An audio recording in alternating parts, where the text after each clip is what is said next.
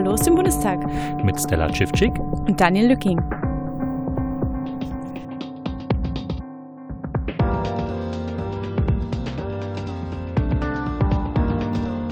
Ja, heute ist der 21.02. Wir haben 22.43 Uhr und beginnen jetzt mit dem Podcast.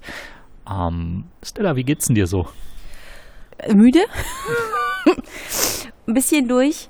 Ähm, aufgrund der unterschiedlichen Zeugen. Also einmal auch wieder ein, ein, Zeuge, der als Privatperson da war, weil das ein ehemaliger Mitbewohner aus einer Flüchtlingsunterkunft des späteren Attentäters war. Wir hatten auch wieder einen Zeugen vom LKA da und einen Staatsanwalt. Und diese Kombination aus diesen drei Zeugen die hat es uns heute echt gegeben.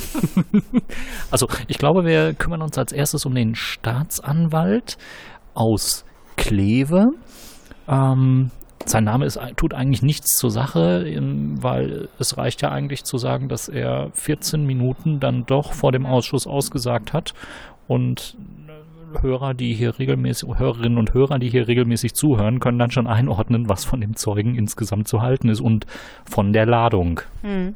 Ja, also Dieter Hackfurt, kann man schon mal sagen, den Namen, war seit 1992 Amtsanwalt und sagte gleich zu Beginn, dass er keine persönlichen Erinnerungen an den Fall des späteren Attentäters hat und sich nur aus Aktenstudium ähm, ein wenig nachgeholfen hat und sagte noch, dass er mit den Fällen, zu denen auch der spätere Attentäter gehörte, durchschnittlich 15 Minuten befasst hat.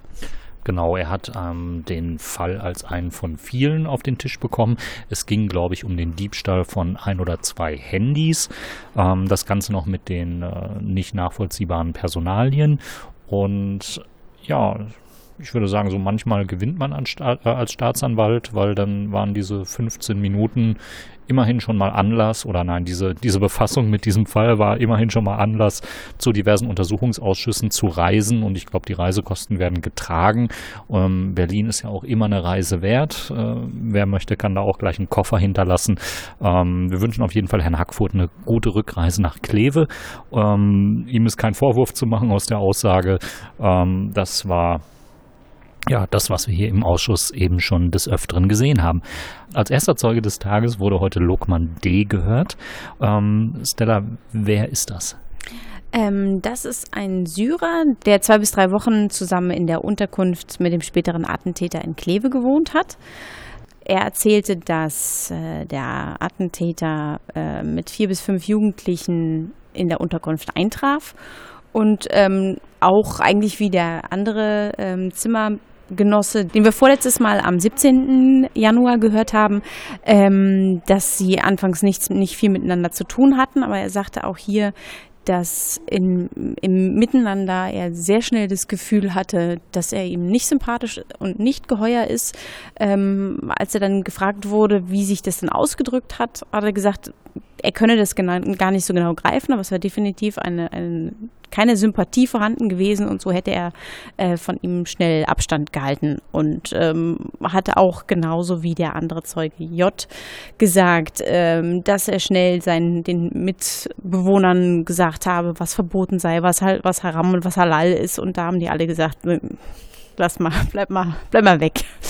Also er hat von vornherein auch die richtige Einschätzung getroffen und das hat dann, ja, wurde dann auch sehr schnell bestätigt, weil äh, der spätere Attentäter im Bereich dieser Flüchtlingsunterkunft ähm, Fotos herumgezeigt hat und Videos herumgezeigt hat, ähm, die wohl offensichtlich IS-Kämpfer zeigten. Und äh, ja, es klang so ein bisschen nach Anwerbeversuchen und äh, äh, Zeuge Lokman D. hat dann äh, einfach auch gesagt, ja, ähm, da weiß ich aus äh, Syrien, was mit diesen Menschen los ist und dass man sich davon fernhalten muss. Und er hat dann wirklich ja auch sehr sehr prompt und sehr tapfer auch reagiert. Er hat nämlich versucht, äh, die Behörden zu benachrichtigen. Genau, also weil er sich mit ihm unterhalten hatte und der Attentäter gesagt hatte, er käme aus Ägypten und der gesagt hat, irgendwie, der, da redet man aber anders. Also hat es ihm gegenüber, glaube ich, nicht signalisiert, dass er das war so wahrgenommen hat, aber auf jeden Fall brachte er hier im Ausschuss äh, uns gegenüber äh, sagt er, dass, dass er eben sagt, so redet man da nicht. Also das, das hat ihm irgendwie schon stutzig gemacht und ist dann zum Beispiel unter anderem zum BAMF, also dem Bundesamt für Migration und Flüchtlinge gegangen und ähm, es verunsichert mich gerade, dass der Zoll mhm. gerade hier vorbeigelaufen ist. Ähm, und ist beim BAM vorbeigegangen und hat gemeldet, dass in seiner Unterkunft jemand ist, der ihm nicht ganz geheuer ist, bei dem er das Gefühl hat, dass, also es hat, hat auch der spätere Attentäter ihm ja gegenüber in den Videos gezeigt. Er hat gesagt, es sind hier Bekannte und Verwandte von mir und das waren bärtige Bewaffnete, die ganz augenscheinlich IS ähm, Kämpfer sind in Syrien.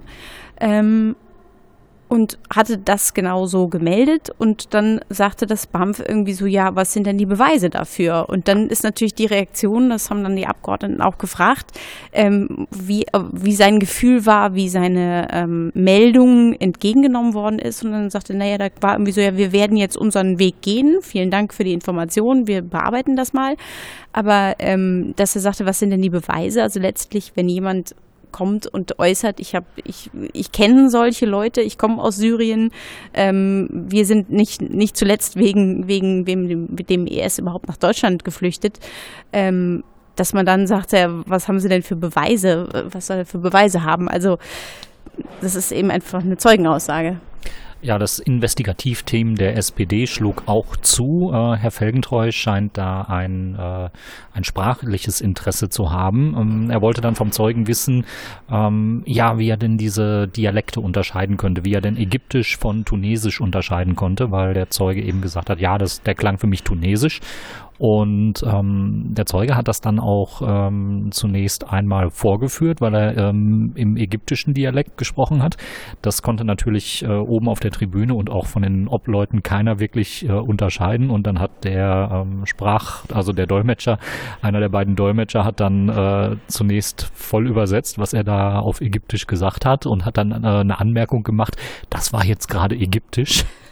und äh, dann sollte er auf Tunesisch reden und sagte, nee, kann ich nicht. Ähm, ich kann vielleicht irgendwie 20 Worte auf Tunesisch hören und erkenne vielleicht eins davon. Ähm, und ich habe mir dann versucht zu überlegen, ja, ist das schlüssig? Und ähm, landete dann dabei, dass man das, glaube ich, sehr gut mit äh, Schweizerdeutsch äh, vergleichen kann. Also jeder kann wahrscheinlich äh, sofort sagen, ja, das ist äh, Schweizerdeutsch und kann vielleicht auch äh, ein oder zwei Brocken oder Worte verstehen oder so grob verstehen, worum es geht. Aber reproduzieren geht halt gar nicht. Ähm, und da war der Zeuge dann auch sehr glaubwürdig, dass da eben ähm, dass er da eben keine Möglichkeiten hatte und äh, auch wie er zu seiner Einschätzung gelangte. Ähm, er hat vieles bestätigt, was der Mitbewohner ähm, wahrgenommen hat, ähm, den wir ja vor einigen Wochen gehört haben. Ähm, manche Dinge konnte er nicht äh, bestätigen, also zum Beispiel diese IS-Flagge, die erwähnt wurde, oder eben, dass auf, ähm, dass auf Türschildern zum Beispiel der ähm, Name des späteren Attentäters stand und äh, nicht eines der vielen verwendeten Pseudonyme. Aber auch das wirkte äh, authentisch und glaubwürdig ähm, auf mich. Ja. Denn ähm, er war ja nicht direkt in der, in, im selben Raum untergebracht wie der spätere Attentäter. Und äh, der Zimmergefährte hatte ja beschrieben, dass diese IS-Flagge in ein Notizbuch gemalt gewesen ist und ähm, dass das natürlich nicht jeder zur Ansicht äh, bekommt ähm, liegt auf der Hand.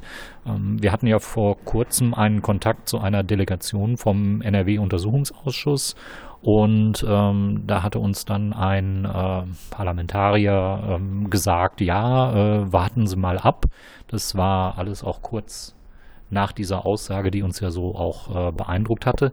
Ähm, warten Sie mal ab, bis äh, der andere aus der Einrichtung Kleve gehört wird. Dann relativiert sich alles. Ich muss sagen, ähm, Den Eindruck teile ich nicht. Du, Stella?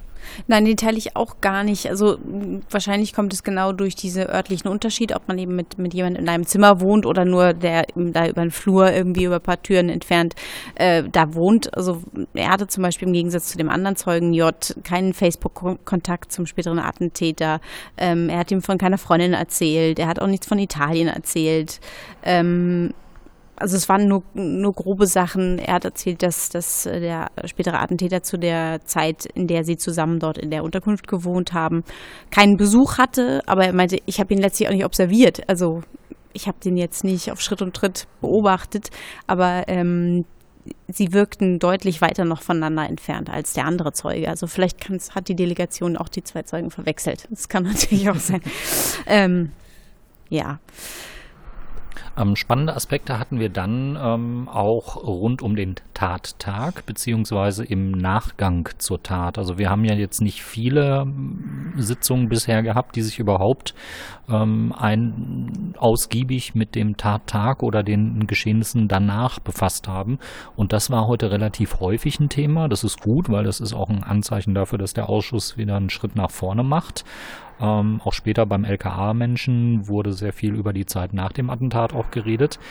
Ähm, rund um dieses Attentat konnte der Zeuge Lukman D. dann ähm, noch schildern, wie die erste Durchsuchung in Kleve stattgefunden hat. Ähm, Nochmal zur Erläuterung, nach der Tat ist der Attentäter ähm, geflüchtet und muss wohl auch nochmal Station in Kleve gemacht haben oder es gab zumindest Anzeichen dafür, dass er dort Station macht.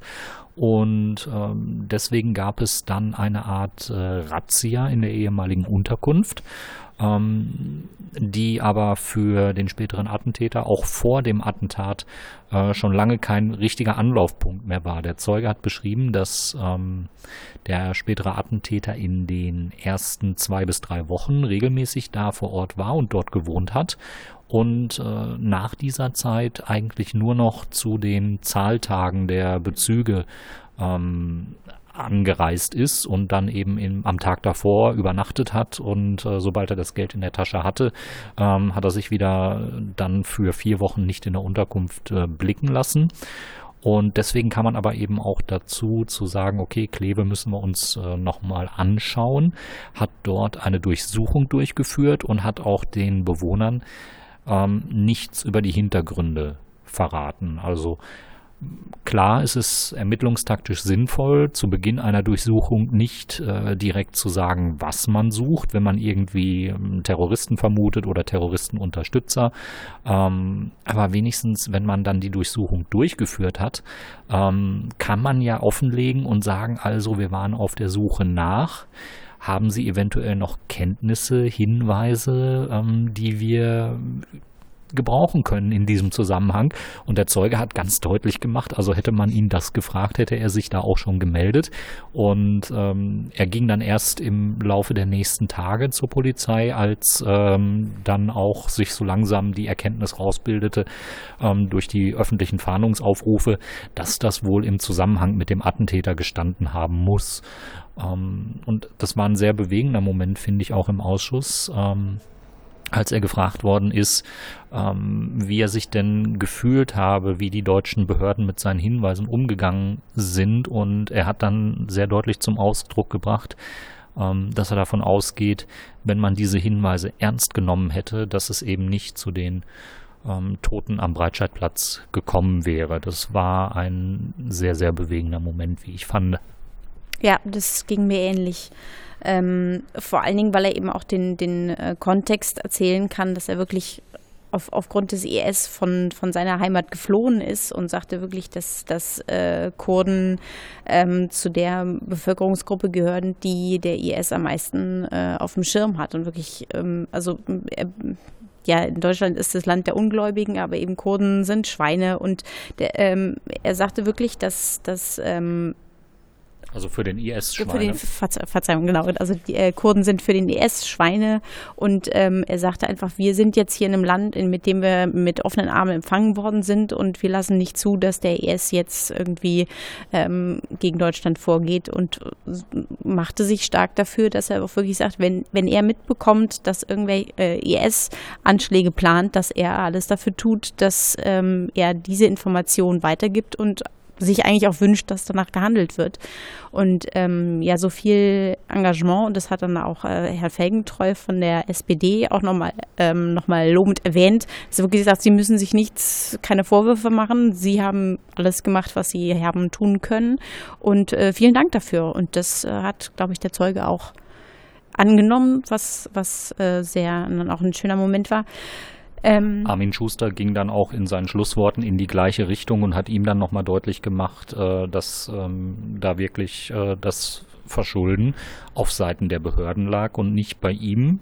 Und äh, er hat ihm dann noch gewünscht, dass er hoffentlich möglichst bald in seinem alten Beruf, den wollen wir hier jetzt nicht nennen, ähm, auch arbeiten kann, auch hier in Deutschland. Und äh, ja, also es ist, ähm, es war eine sehr menschliche Behandlung, ähm, die hier stattgefunden hat. Es wird zwar auch mit allen Zeugen äh, ja sehr höflich und zuvorkommend umgegangen, aber ähm, das wirkte heute nochmal deutlich äh, bemühter und besorgter als das äh, vielleicht bei anderen Zeugen der Fall gewesen ist.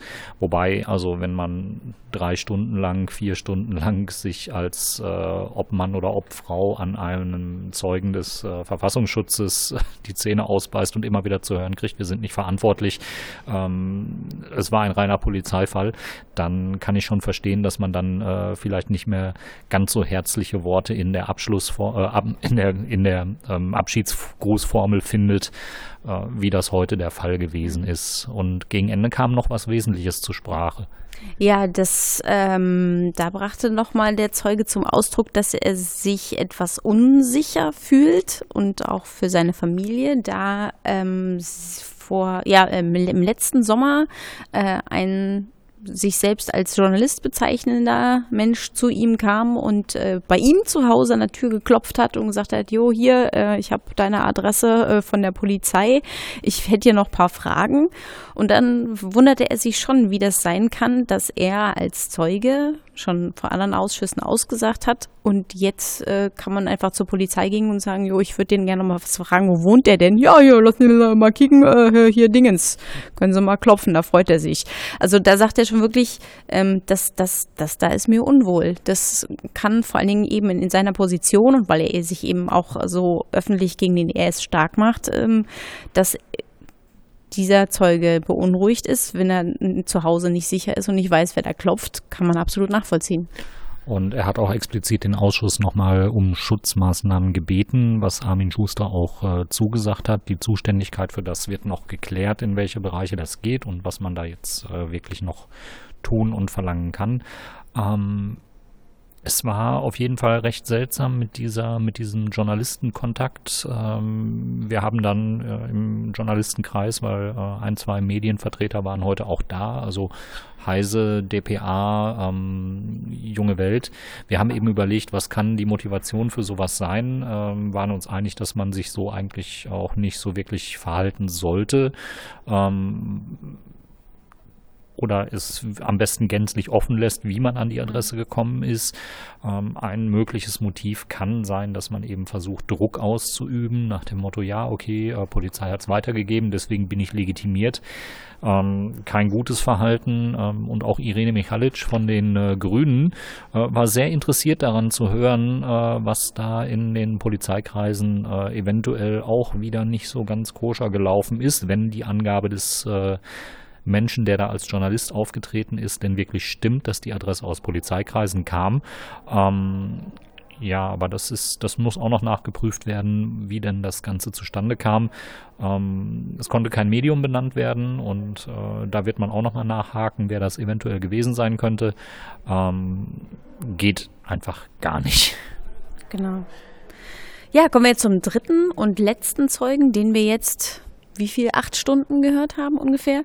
Äh, das war Christian Steyer vom LKA Berlin oder beziehungsweise er ist der Leiter des LKA Berlin.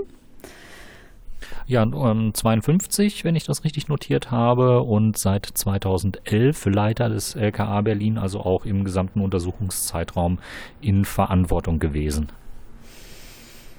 Ähm, er äußerte auch gleich zu Beginn, er hat Namen, es war aber ein freigesprochenes Eingangsstatement, der Zeuge Axel B. von der letzten Woche hatte ein vorbereitetes Statement auf mehreren Seiten.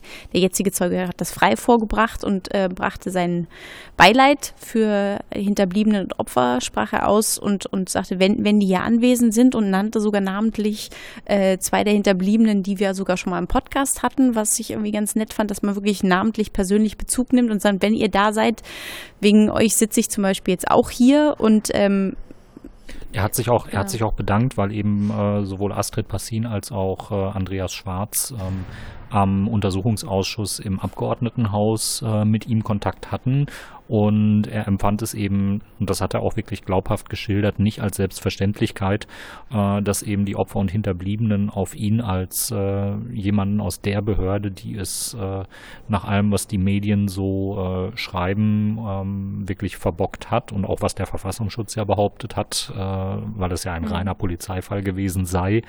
Ähm, er fand es nicht selbstverständlich, dass vor dem ganzen Hintergrund ähm, ein Austausch und ein Gespräch stattfindet und äh, das wirklich auch an zwei Stellen im Eingangsstatement äh, ganz priorisiert nach vorne zu stellen.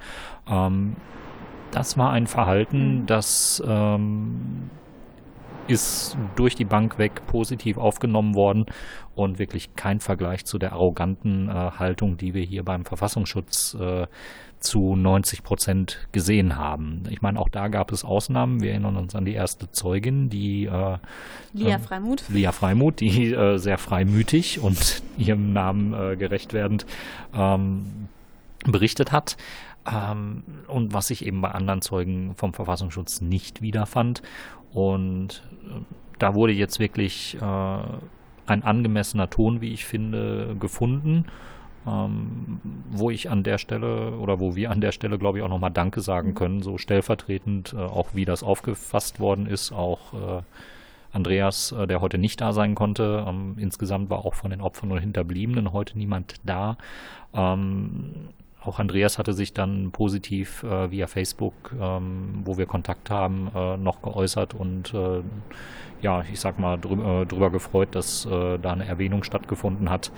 Ähm, das äh, zu dem Punkt. Mhm. Äh, für, für Herrn Steihoff war es ein, eine wirklich, wirklich lange Aussage, ja. denn äh, wir haben ganz viele Themen abgearbeitet. Ja. Zu Anfang sagte er auch, sagte der Zeuge gleich noch, dass der Anschlag am Breitscheidplatz wirklich einer der einschneidendsten Erlebnisse in seiner Arbeitszeit war und es ist, dass es ihnen als LKA leider nicht gelungen ist, die Bevölkerung vor genau so einem Anschlag zu schützen und sagte, dass es er leider im Zuge dessen stellenweise mit der Arbeit vom LKA nicht zufrieden ist, dass er große Koordinationsprobleme zwischen den einzelnen Behörden sieht. Und damit verbunden auch, dass er merkt, dass eben in der Bevölkerung und durch die Medien eben ein großer Vertrauensverlust in diese Behörden stattgefunden hat und sagte, dass eben diese, dieses vermeintliche Versagen ihn so weder dienstlich noch menschlich unberührt gelassen hat und äh, sagte eben, dass ähm, er jetzt in der, dass, dass er stellvertretend sich für diese Abläufe entschuldigt und sagte aber, dass er die jetzt im, im Laufe dieser, dieser Anhörung versucht, versucht, die Abläufe zu erklären, aber er möchte sie keinesfalls entschuldigen. Und ähm, das war also auch psychologisch eine ganz äh, wichtige, äh, ganz wichtiger Aufbau, eben so zu beginnen, ähm, weil das natürlich auch für Sympathien sorgt, gerade wenn man aus vielen Bereichen so etwas nicht gehört hat. Ähm, man darf sich davon aber auch nicht, ich sag mal, einlullen lassen, auch wenn das mit Sicherheit nicht äh, zu 100 Prozent seine Intention gewesen ist. Ähm, er hat äh, fast identische Worte gefunden, was die Verantwortung angeht, äh, wie der Zeuge in der letzten Woche, der ja auch gesagt hat, ja, es ist genau unsere Aufgabe, ähm, also ähm, Axel B. formulierte es so, es ist unsere Aufgabe, die Bevölkerung vor solchen ähm, Attentaten zu schützen und das ist uns am 19.12.2016 nicht gelungen. Da waren sie sehr nah dran in den Formulierungen und ähm, ja, als dann in die Themen eingestiegen wurde, ähm, gab es aber auch eine wirklich eklatante Reihe von ich sag mal, blinden Flecken, die mhm. aufgefallen sind. Ähm, mal gucken, ob wir die jetzt noch alle zusammenkriegen.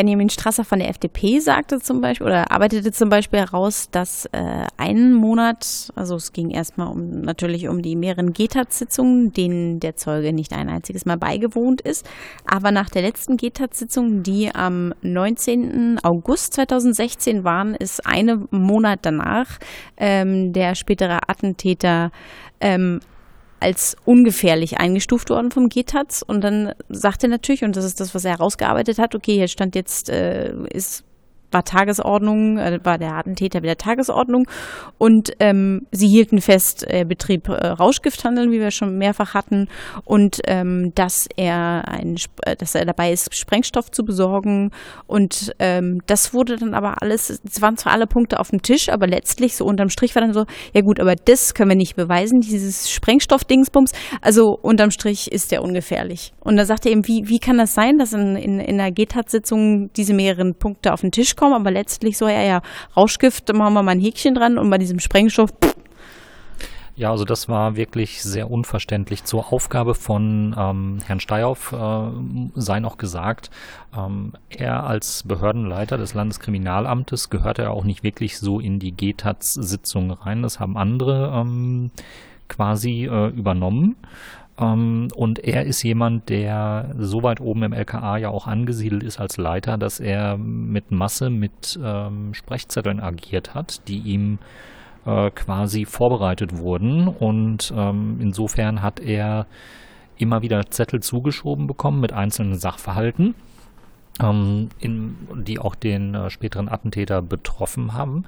Ähm, kann aber in der Bilanz nachvollziehen und sagen, dass der spätere Attentäter eben nur so zwei oder dreimal äh, Thema auf diesen Zetteln gewesen ist. Ähm, er kann auch noch recht genau sagen, wann das der Fall war, nämlich ähm, im, äh, im Februar 2016 kam ihm das erste Mal ein Sprechzettel mit dem äh, späteren Attentäter unter und äh, danach hat sich eigentlich äh, Ende Februar nochmal kurz etwas getan, am 29. Februar 2016.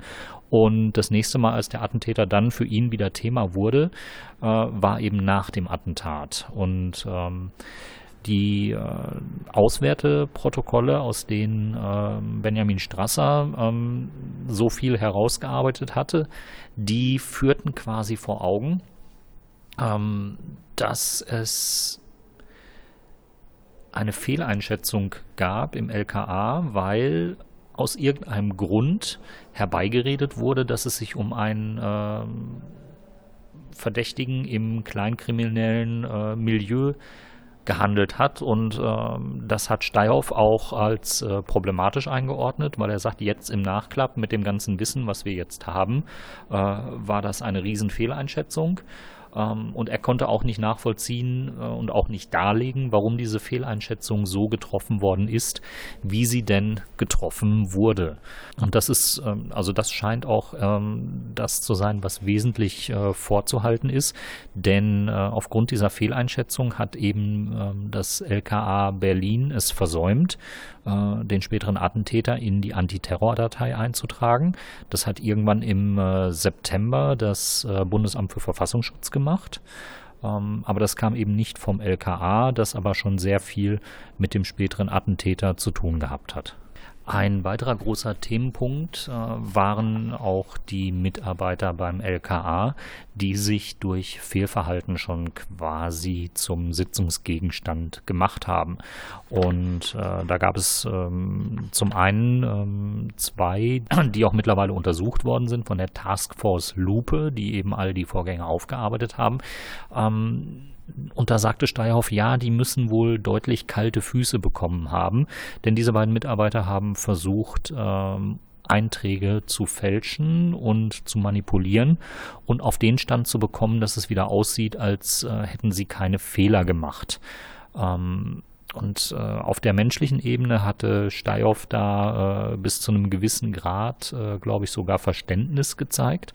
Ähm, dass eben, ähm, er hat auch an anderer Stelle betont, dass eben die äh, Verantwortung für diesen ganzen Themenbereich äh, schwer nur bei einer Person abgeladen werden könne und hat sich auch quasi angeboten, äh, wenn es denn jetzt äh, unbedingt vonnöten sei, eine Person zu hängen, dass man doch ihn hängen würde und äh, weil er nicht bereit wäre, irgendeinen seiner untergebenen Mitarbeiter ans Messer zu liefern. Ähm, ja, und äh, auffällig war eben bei diesen beiden Mitarbeitern, ähm, die dann von der Taskforce Lupe unter die selbige genommen wurden, ähm, dass die äh, auch durch äh, rechtsradikale Kommunikation aufgefallen sind. Also einer dieser beiden Mitarbeiter, ähm, der Herr W. -Punkt, wir nennen ihn jetzt mal so, den äh, Namen kann man aber auch recherchieren, der ist äh, öffentlich im Netz und in Artikeln äh, verfügbar, hat dem Herrn O. -Punkt, ähm, eine SMS geschickt äh, mit dem gängigen äh, 88 und äh, noch anderen Äußerungen äh, mit äh, Reichsbezug und ja, was auch und immer. Halte ich von Merkel und den anderen guten Menschen fern. Also jetzt nichts, was man einfach mal so auf Verdacht an irgendjemanden schickt. Ähm, da müssen sich zwei schon recht einig gewesen sein. Ähm, das ist eben aufgefallen durch die Taskforce Lupe und wirft natürlich jetzt auch ein äh, wesentlich anderes Licht auf die Einschätzungen, die die beiden äh, getroffen haben. Ähm, also diese Einordnung äh, partout, dass es sich beim späteren Attentäter um einen Kleinkriminellen gehandelt hat. Äh, die Rückschlüsse, dass eben ja von dem späteren Attentäter keine Gefährdung mehr ausgeht, weil er nicht mehr regelmäßig beten geht, in die Moschee geht und nicht fastet, äh, sondern irgendwie äh, raucht, trinkt äh, und sich unislamisch verhält. Ähm, wenn das natürlich von Menschen kommt, die eine äh, rechte Gesinnung haben und äh, dann zu gewissen Vorurteilen neigen, statt äh, wirklich detailliert hinzuschauen, ähm, hat das nochmal einen ganz, ja, einen ganz besonderen Geschmack, einen ganz besonderen Bezug. Ähm, und insgesamt, also rund um diese beiden, ist äh, viel an Einschätzung und viel an Abläufen so überhaupt nicht erklärlich gewesen. Mhm. Ja, ähnlich war es auch wieder mit dem Lutz Bachmann-Tweet, den Konstantin von Notz später nochmal anbrachte, ähm, der schon kurze Zeit nach dem Anschlag sagte, äh, wo der Attentäter hin zu verorten sei. Und sagte irgendwie, ob das, fragte dann Konstantin von Nutz, fragte dann, ob das vielleicht irgendwelche disziplinarischen Schritte zur Folge gehabt hat. Und er sagte, naja, nicht so wirklich. Das wird wahrscheinlich immer Spekulation bleiben, weil wir wissen nicht, woher Herr Bachmann das jetzt so schnell wusste. Und kann ja auch Zufall gewesen sein, dass das mit dem tunesischen ähm, Moslem jetzt gerade mal ins Schwarze getroffen war. Und das ähm, dieser Abend mit äh, seltsamen Informationen, der war dann auch an anderer Stelle noch ein Thema. Ähm, Irene Michalic hat äh, Georg Maskulo ähm, zitiert, der am Rande des äh, gerade eben stattgefundenen Polizeikongresses ähm, seine Verwunderung darüber ausgedrückt hat, wie viele Journalisten direkt am Anf Anschlagsabend mit Informationen äh, versorgt waren und äh, auch relativ zeitnah, also noch vor Ausschreibung der Fahndung, so hat es Irene Michalic äh, dargestellt, ähm, über die Identität des Attentäters äh, informiert waren, also über die wahre Identität. Und äh, sie hat es so beschrieben, dass ähm, eben die Pressevertreter in Kenntnis gesetzt worden sind über die Identität und gleichzeitig gesagt bekommen haben, äh, haben sie sollen es aber noch nicht verbreiten. Ja, also da, da sagt der Zeuge, dass sowas heißt, dass es polizeitaktisch unwahrscheinlich ist, ähm, weil die Anonymität des Täters sinnvoll ist, beizubehalten, bis eben wirklich der Täter gefasst ist. Was natürlich bis zum gewissen Grade richtig ist, aber wenn es erst die Frage, inwieweit ähm, streut man ein Bild, um zu sagen, wer hat diese Person gesehen oder man wirklich äh, Quellen schützt oder beziehungsweise in dem Fall geht es ja dann auch immer darum, dass man äh, taktische Schritte nicht zu transparent macht. Und ähm, warum das nicht weiter verfolgt wurde, das konnte Herr Steyhoff auch eigentlich nicht schlüssig belegen. Ähm, und besonders Martina Renner fand das aber auch äh, relevant, dass man dort doch bitte genauer hinschauen sollte.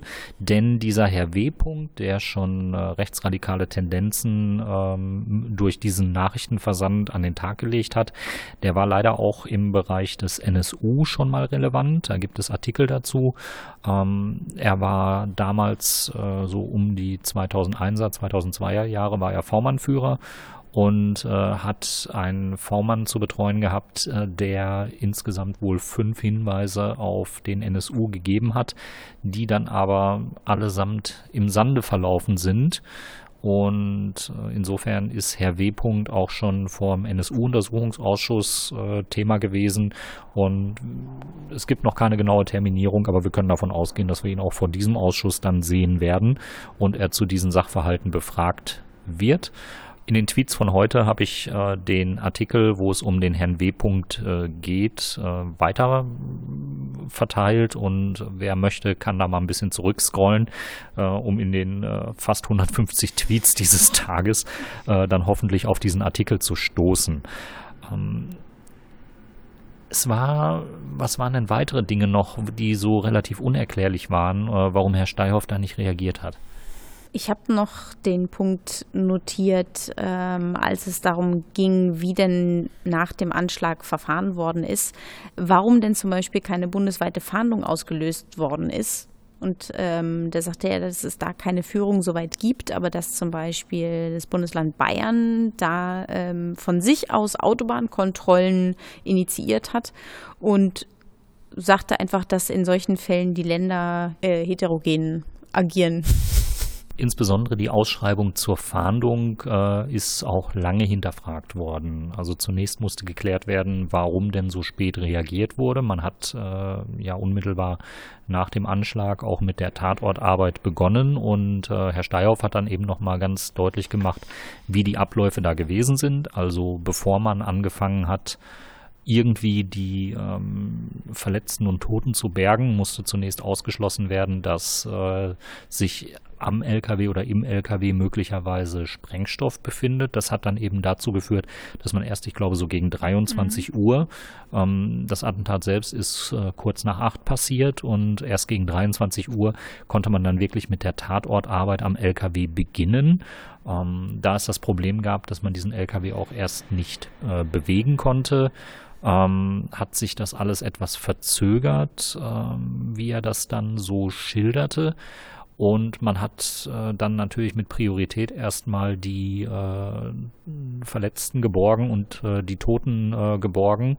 Und die eigentliche Arbeit im LKW, die sei erst im Laufe des nächsten Tages äh, angestoßen worden. Ja, und nach dem Anschlag ähm, hat man dann versucht, diesen LKW abzutransportieren und ja und, und dann, dann, kommt dann auch noch in so einem Fall dazu, dass der Abschlepper, der den LKW von dem Breitscheidplatz entfernt hat, um die Spuren sichern zu können, dann auch noch auf dem Weg zur Sicherung einen Unfall hatte, beziehungsweise nicht einen Unfall hatte, sondern äh, irgendwelche Defekte. Defekte. hatte und dann musste erstmal der Abschleppwagen abgeschleppt werden. Äh, insofern konnte man erst, glaube ich, gegen 14 Uhr am nächsten Tag in äh, geschlossener Umgebung in einer Halle äh, mit der Tatortarbeit im LKW beginnen. Ähm, hat dann irgendwann am Nachmittag äh, zwischen 16 Uhr und 17 Uhr im Fahrerhaus dann die Papiere gefunden und die Smartphones und ähm, von den Fingerabdrücken, die im Fahrerhaus genommen worden sind, war auch irgendwie noch keine Rückmeldung da und ähm, Herr Steyhoff musste dann nochmal erklären, warum es eben vom Auffinden äh, der Papiere bis zur Auslösung der Fahndung nochmal äh, vier Stunden und länger gedauert hat. Ähm, und er sagte halt, ja, das könne er jetzt heute so auch nicht mehr sagen. Da hätten aber viele Aspekte eine Rolle gespielt, eben dass man äh, auch erstmal hätte untersuchen müssen, ob die Person überhaupt relevant ist oder ob die Papiere da einfach nur reingelegt worden mhm. sind, um irgendjemandem etwas anzuhängen. Ähm, es wirkt aber insgesamt alles sehr, sehr stoisch, sehr reduziert in der Geschwindigkeit. Also äh, es war so die Entdeckung der Langsamkeit. Ähm, die Herr Steyhoff da erklären musste. Ähm, ich kann, ich kann nachvollziehen, dass es äh, schwierig ist, einen 37-Stunden-Tag, den er beschrieben hat, ähm, hinterher auch minutiös wieder aufzuarbeiten, gerade wenn es auch äh, viel Verantwortung ähm, an diesem Tag gab, die wahrzunehmen ist. Aber was unterm Strich bleibt, ist, dass ähm, das Handeln schwer nachzuvollziehen ist, dass es sehr viele blinde Flecken an dem Tag äh, gegeben hat und dass insgesamt äh, Abläufe sehr, sehr langsam sich abgespielt haben, ähm, was nicht nur uns irritiert hat als Zuhörer, auch die Obleute waren sehr irritiert, das hat man in den, äh, in den Fragen gemerkt. Ähm, und da wird es, es ist die Frage, ob das noch jemals aufzuklären ist. Ähm, es gab dann Fragen wie, ähm, wurde mal überprüft, äh, warum denn der Ladeort des LKWs, der ursprünglich aus Italien nach Deutschland gekommen ist, ähm, quasi um die Ecke des äh, Ortes liegt, an, der, an dem der Attentäter gestellt und erschossen wurde. Ähm, auch da gab es irgendwie keine Erkenntnisse zu.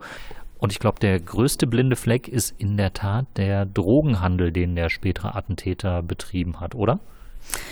Ja, das wirkte so, weil ähm, Konstantin von Nutz fragte dann auch nochmal, ähm, ob denn Frage war, wo denn überhaupt der spätere Attentäter die Drogen herbezogen hat. Also auch dieser muss die ja irgendwie bekommen haben. Und ähm, es, der Zeuge sagte dann, dass er mit spanischen Drogen gedealt hat, ähm, meistens am Görlitzer Park oder an der Warschauer Straße.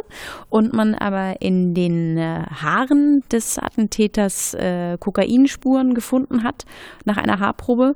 Und das war aber dann trotzdem irgendwie schien verwunderlich, weil die äh, Kokain eher im arabisch-kurdischen Clans üblich ist und dort gehandelt wird. Und ähm, dadurch ist dann die Frage, ob es da wirklich vielleicht dort in diesen, ähm, sag ich mal, den Drogenbeschaffungsebenen noch irgendwelche Schnittstellen gibt.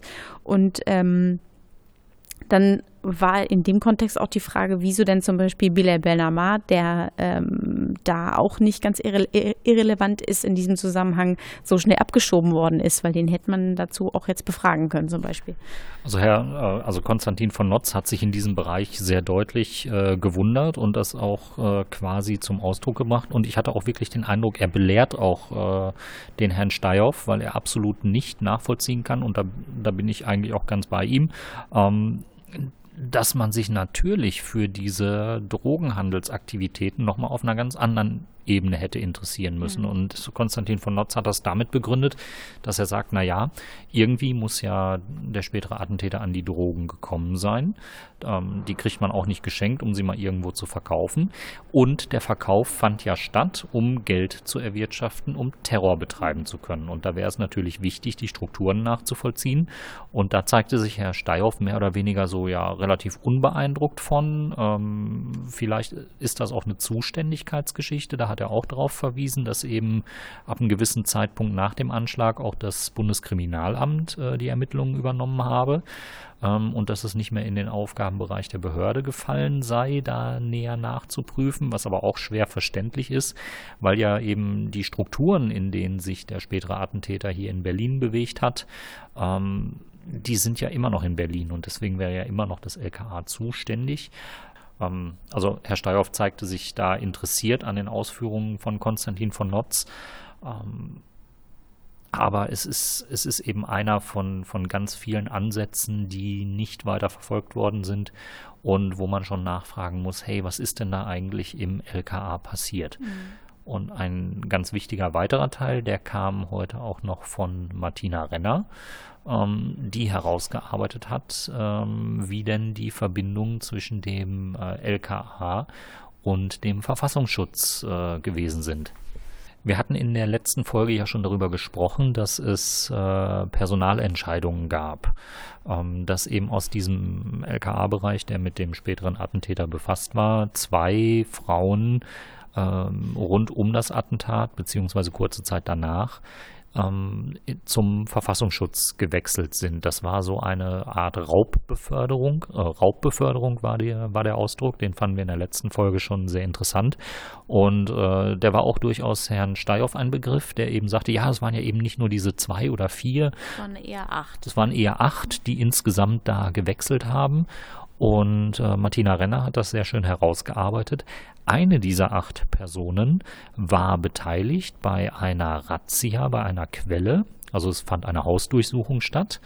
Ähm, und wie das bei so einer Hausdurchsuchung immer abläuft, äh, Polizisten filzen die Räume, finden Dinge und schreiben Dinge dann auf eine Asservatenliste, also machen ganz gezielt äh, Notizen, was denn alles gefunden wurde. Und es kam dann im Laufe dieser Hausdurchsuchung dazu, dass ein Laptop zunächst auf die Asservatenliste gesetzt wurde und dann auf Veranlassung der Mitarbeiterin, die später beim Verfassungsschutz gelandet ist, ähm, wieder heruntergenommen wurde und dem Verdächtigen, der als Quelle des äh, Verfassungsschutzes gilt, wieder ausgehändigt wurde. Also es riecht sehr verdächtig danach, als äh, seien hier Beweismittel ähm, manipuliert worden oder als wolle sich der Verfassungsschutz da nicht in die Karten gucken lassen, wie die Kommunikation mit dieser Quelle ausgesehen hat. Ähm, auf jeden Fall kommen da Dinge zusammen, die äh, selbstverständlich Anlass geben, ähm, da genauer nachzuhaken und da um äh, auf, auf Aufklärung zu drängen. Dann kam natürlich wieder die obligatorische Frage des reinen Polizeifalls. Und da widersprach der Zeuge Maaßen ausdrücklich und sagte, es hätte auch niemals so betrachtet werden dürfen. Und da, da fiel mir dann quasi auch schon eine Besonderheit auf, denn wenn wir jetzt diese Stellen nehmen, diese Raubbeförderung, also LKA-Mitarbeiter, die äh, im Achterpack äh, rüberwechseln zum Verfassungsschutz, vielleicht hat Herr Maaßen auch einfach die Wahrheit gesagt. Und äh, es ist ein reiner Polizeifall geblieben, nur dass eben die Polizisten, die es bearbeitet haben, irgendwann beim Verfassungsschutz gelandet sind. Ähm, man weiß es nicht so genau, aber wir haben es ja schon öfter erlebt, dass der Verfassungsschutz sehr kreativ im Umgang mit Worten ist. Äh, vielleicht kann das ja irgendjemand bestätigen und schickt uns mal eine E-Mail an unseren verschlüsselten und sicheren Account oder eine Threema-Nachricht, äh, wo zu diesem Ding nochmal Stellung genommen wird. Ähm, an dieser Stelle auch einen Gruß an die mithörenden Damen und Herren von äh, Vertretern der Diensten. Wir freuen uns immer über Hörerfeedback und über so etwas ganz besonders. Ja, der Zeuge betont aber auf jeden Fall auch noch, dass er, wenn zum Beispiel der Staatsschuss oder wer auch immer den zukünftigen Attentäter nicht mehr auf dem Schirm hat, weil sie überlastet sind. Das sind ja immer wieder Themen, die im Ausschuss immer wieder rauskommen, die auch von einigen Fraktionen immer gerne bearbeitet werden. Wahnsinnig völlig überlastet bei dem ganzen Flüchtlingsanstrom. Sie hatten ja viel zu viel zu tun. Ähm, dass er gesagt hatte, wenn zum Beispiel der Staatsschutz gesagt hätte, wir sind zu überlastet und aber signalisiert hätten, dass der äh, spätere Attentäter irgendwie interessant ist, dann hat er gesagt, dann hätte der bei uns sofort Priorität 1 gehabt. Ähm, wenn die uns signalisiert haben, der ist ganz interessant, aber wir kommen da nicht mit, hätte er gesagt, wir hätten den Prior 1 bearbeitet. Und ähm, das fand ich eigentlich auch eine, eine, ganz interessante Äußerung, dass man einfach sagt, dass man sozusagen auch ähm, Themenfelder aus anderen Behörden einfach annehmen könnte und sagt, okay, gut, dann machen wir an der Stelle mit, mit eurer Person weiter, mit eurer V-Person oder wem auch immer. Positiv anzumerken ist, dass Herr Steihoff ähm, trotz der angemerkten äh, quasi blinden Flecken, die wir schon erwähnt haben, aber doch sehr selbstkritisch war. Also es war jetzt nicht der Punkt, dass er Dinge, die auch jetzt mittlerweile nach äh, Aussagen vor drei Untersuchungsausschüssen offenkundig sind, dass er noch versucht hätte, das abzustreiten. Also das haben wir bei Verfassungsschützern anders gesehen, die ja immer noch steif und fest behaupten, nein, wir haben da überhaupt nichts mit zu tun. Herr Steyhoff hat äh, sehr nachvollziehbar ähm, Fehler auch eingeräumt und eingestanden, ist sehr selbstkritisch mit, ist wirklich sehr, sehr selbstkritisch mit sich und seiner Behörde umgegangen und aber auch mit anderen Behörden.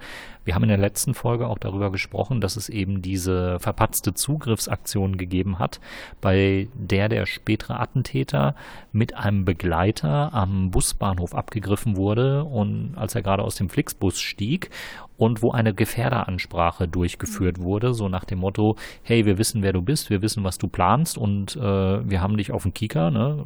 Alter, wir wissen, wo dein Auto steht ähm, und wie deine Anschlagspläne sind. Und diese Aktion äh, da war Herr Steihoff nicht so ganz glücklich drüber, weil er sagte, ja, die öffentliche Darstellung, die ist so, als äh, wären die Behörden schlampig gewesen, hätten da gepatzt oder äh, sich einfach nur dumm verhalten. Und ähm, er räumt das ein, dass das äh, nicht gut gelaufen ist. Und er bezeichnete das auch als, äh, ja, das sei kein Highlight äh, bundesdeutscher Sicherheitsbehörden. Aber er macht deutlich, dass das beidseitig der Fall gewesen ist und äh, schiebt eben als Information nach ähm, dass es nicht nur die Berliner Seite gewesen ist, die sich irgendwie schlecht verhalten hat, sondern äh, hat es so dargestellt und geschildert, dass die Anweisungen, die aus NRW mhm. gekommen sind, mit denen man Rücksprache gehalten hat mit dem Landeskriminalamt dort, dass die wohl nicht ganz eindeutig gewesen wären. Also er sagt, äh, da hätte es unterschiedliche Anweisungen gegeben darüber, ob das äh, Smartphone eingezogen werden sollte und äh, oder eben nicht und wie denn die Ansprache durchzuführen ist und was man überhaupt mit diesem äh, Verdächtigen oder diesem Gefährder machen wolle und so. Und äh, so habe sich dann eben dieses Einziehen des äh, Smartphones ergeben, was dann und jetzt haben wir wieder den Verfassungsschutz in der Folge, der ja so gar nichts mit dem Polizeifall zu tun hatte, was dann aber beim Verfassungsschutz landete, um dort ausgewertet zu werden. Also wir kommen nicht umhin. Ähm, irgendwie äh, ist an jeder zweiten, dritten Stelle der Verfassungsschutz relevant. Und äh, auch Herr Steyhoff sagt, äh, nein, also auch vor diesem Hintergrund kann man nicht von einem reinen Polizeifall mhm. sprechen.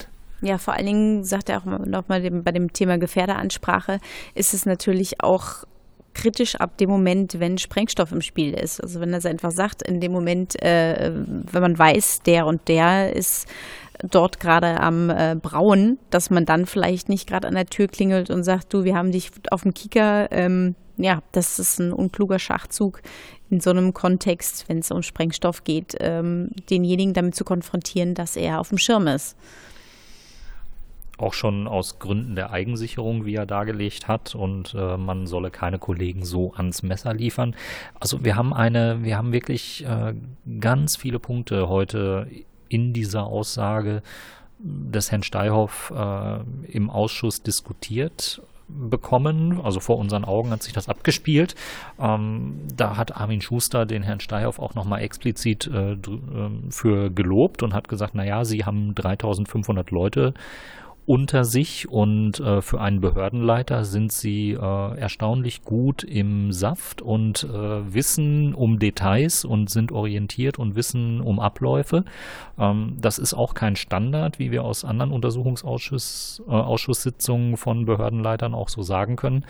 Und äh, ich muss sagen, also ich weiß nicht, wie es dir ging, Stella, aber gegen Ende der Sitzung, so in den letzten zwei Stunden, ähm, war es dann mitunter doch sehr schwer, dem Sitzungsgeschehen zu folgen, weil ich auch äh, sagen muss, diesen Vorteil, den die Mitarbeiterinnen und Mitarbeiter da unten haben, dass die Unterlagen auf dem Schoß liegen haben, dass sie alles nachblättern können und dass sie vor allen Dingen auch eingestufte Zusammenhänge kennen, ähm, der wirkt sich, je später der Tag wird, äh, dann auch oben auf der Tribüne aus, ähm, weil man doch wirklich sehr deutlich hinhören muss, worum geht es jetzt gerade, worauf will der Obmann oder die Obfrau äh, hinaus und ähm, da eben Dinge, wenn sie auch eingestufte Inhalte betreffen, dann sehr abstrakt mitunter formuliert werden, ähm, wird es auch schon schwer irgendwie zu folgen, oder?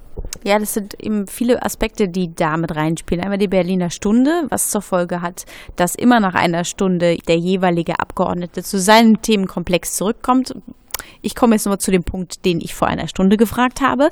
Dann noch der Punkt dazu kommt, handelt es sich um Nachtatgeschehensverarbeitung oder vor dem Anschlag? Ähm, und dann natürlich mit verschiedensten Abkürzungen und dann ja eben noch gesehen, ähm, es sind ja nicht nur die einzelnen Beamten abgekürzt und sondern auch die einzelnen Themenbereiche. Dann gibt es die ganzen BAOs und das ist schon relativ schwierig, da den Überblick zu behalten. Aber was mir jetzt auch in, in der Sitzung nochmal, ähm, wo wir es mit einem Zeugen zu tun hatten, der wirklich sich da ähm, sich gestellt hat und gesagt hat, ich höre mir das jetzt an und ich muss dafür jetzt irgendwie gerade stehen. Ähm, das nochmal, er, dann auch irgendwie sagte, ich möchte da jetzt niemand ans Messer liefern, aber ich, ich finde genau, vielleicht kann ich das so für mich mal zusammenfassen. Genau das ist nicht das Problem. Es ist nicht das Problem, drei oder vier Beamte ans Messer zu liefern und sagen, die sind schuld, sondern es geht um die Tatsache, dass behördenübergreifend eine Unzuständigkeit vorgeschoben wird, um ein Versagen zu vertuschen. Und das Schlimme ist, dass die Vermutung im Raum steht, dass es Vorwand ist. Ja, und dass das Versagen eben keins gewesen ist, sondern dass äh, es wirklich ein organisiertes äh, Versagen gewesen ist.